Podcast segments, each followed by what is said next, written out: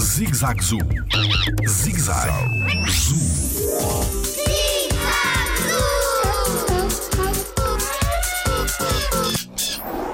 Como é que apareceu o Jardim Zoológico?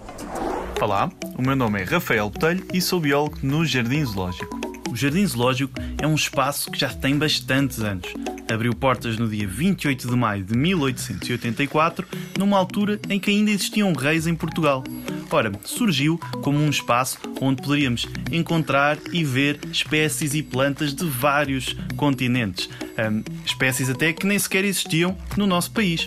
Claro que, que, ainda hoje conseguimos encontrar estes exemplos, mas ao longo destes mais de 130 anos que o Jardim Zoológico tem vindo a evoluir e tem então três missões principais de aprender, estudar e também proteger.